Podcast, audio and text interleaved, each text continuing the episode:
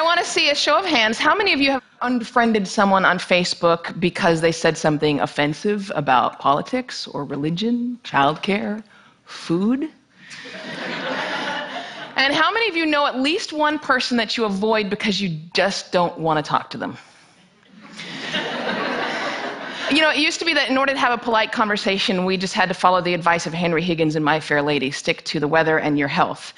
But these days, with climate change and anti vaxxing, those subjects are not safe either. So, this world that we live in, this world in which every conversation has the potential to devolve into an argument where our politicians can't speak to one another and where even the most trivial of issues have someone fighting both passionately for it and against it, it's not normal.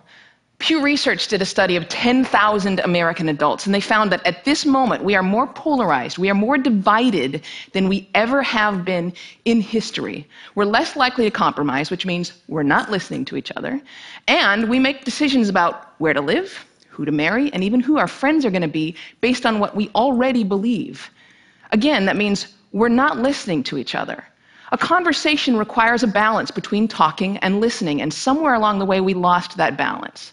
Now, part of that is due to technology, the smartphones that you all either have in your hands or close enough that you could grab them really quickly.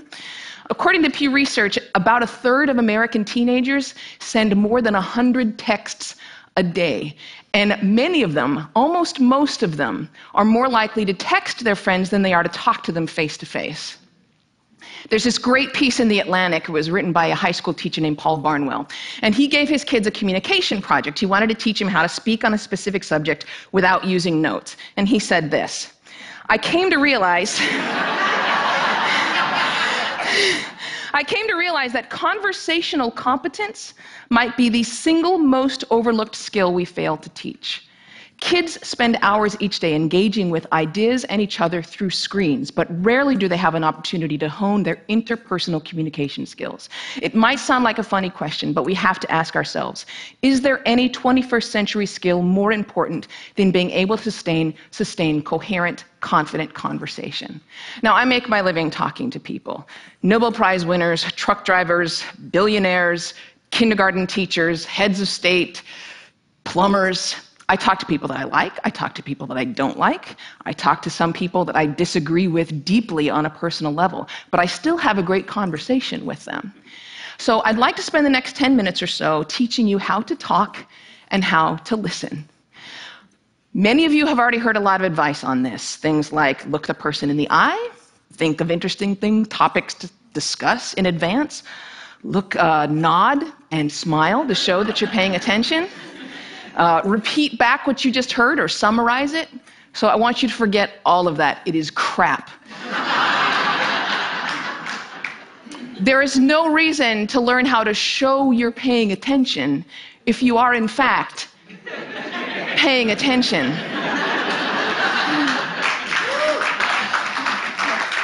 Now, I actually use the exact same skills as a professional interviewer that I do in regular life. Um, so, I'm going to teach you how to interview people, and that's actually going to help you learn how to be better conversationalists. Learn to have a conversation without wasting your time, without getting bored, and please God, without offending anybody. We've all had really great conversations. We've had them before. We know what it's like. The kind of conversation where you walk away feeling engaged and inspired, or where you feel like you've made a real connection or you've been perfectly understood. There is no reason why most of your interactions can't be like that. So I have 10 basic rules. I'm going to walk you through all of them, but honestly, if you just choose one of them and master it, you're already going to enjoy better conversations. Number one, don't multitask. And I don't mean just set down your cell phone or your tablet or your car keys or whatever's in your hand. I mean, be present. Be in that moment. Don't be thinking about your argument you have with your boss. Don't be thinking about what you're going to have for dinner. If you want to get out of the conversation, get out of the conversation. But don't be half in it and half out of it. Number two, don't pontificate. If you want to just state your opinion without any opportunity for response or argument or pushback or growth, write a blog. No, there's a really good reason why I don't allow pundits on my show because they're really boring. If they're a conservative, they're going to hate Obama and food stamps and abortion. If they're a liberal, they're going to hate big banks and oil corporations and Dick Cheney. totally predictable. And you don't want to be like that. You need to enter every conversation assuming that you have something to learn. The famed therapist M. Scott Peck said that true listening requires a setting aside of oneself. And sometimes that means setting aside your personal opinion. He said that sensing this acceptance, the speaker will become less and less vulnerable and more and more likely to open up the inner recesses of his or her mind to the listener. Again, assume that you have something to learn. Bill Nye, everyone you will ever meet knows something that you don't. I put it this way everybody is an expert in something. Number three, use open ended questions. In this case, take a cue from journalists. Start your questions with who, what, where, when, why, or how. If you put in a complicated question, you're going to get a simple answer out. If I ask you, were you terrified? You're going to respond to the most powerful word in that sentence, which is terrified. And the answer is, yes, I was, or no, I wasn't. Were you angry? Yes, I was very angry. Let them describe it. They're the ones that know. Try asking them things like, what was that like? How did that feel? Because then they might have to stop for a moment and think about it. And you're going to get a much more interesting response. Number four, go with the flow. That means thoughts will come into your mind and you need to let them go out of your mind. We've heard interviews often in which a guest is talking for several minutes and then the host comes back in and asks a question which seems like it comes out of nowhere or it's already been answered. That means the host probably stopped listening two minutes ago because he thought of this really clever question and he was just bound and determined to say that. And we do the exact same thing. We're sitting there having a conversation with someone, and then we remember that time that we met Hugh Jackman in a coffee shop and we stop listening. Stories and ideas are going to come to you. You need to let them come and let them go.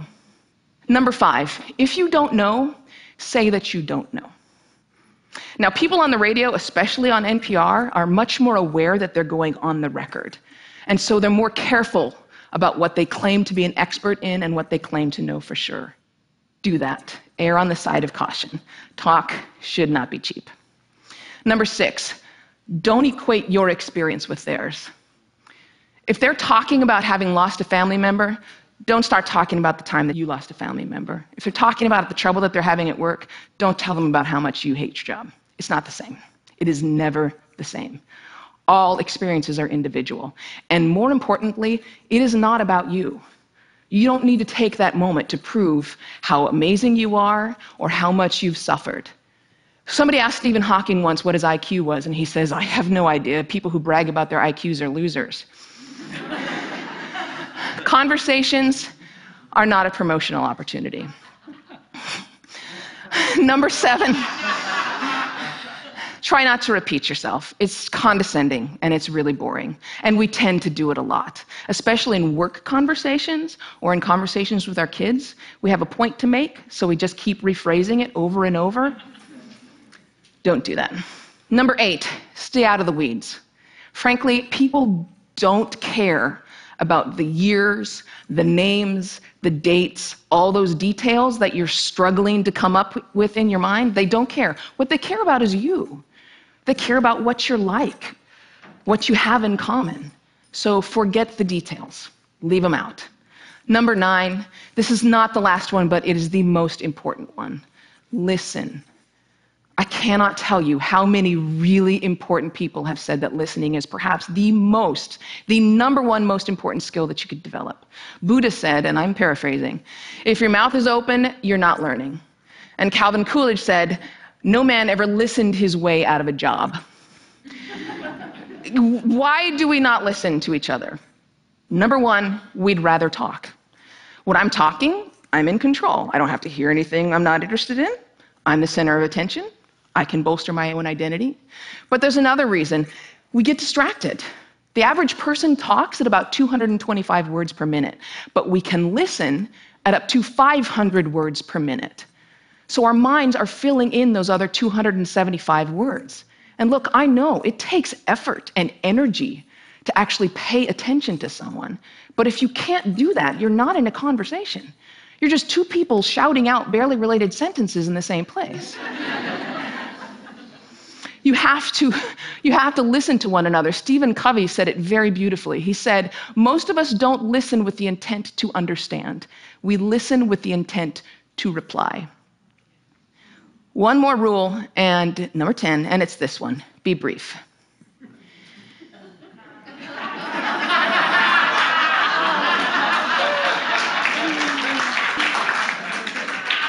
All of this boils down to the same basic concept, and it is this one be interested in other people.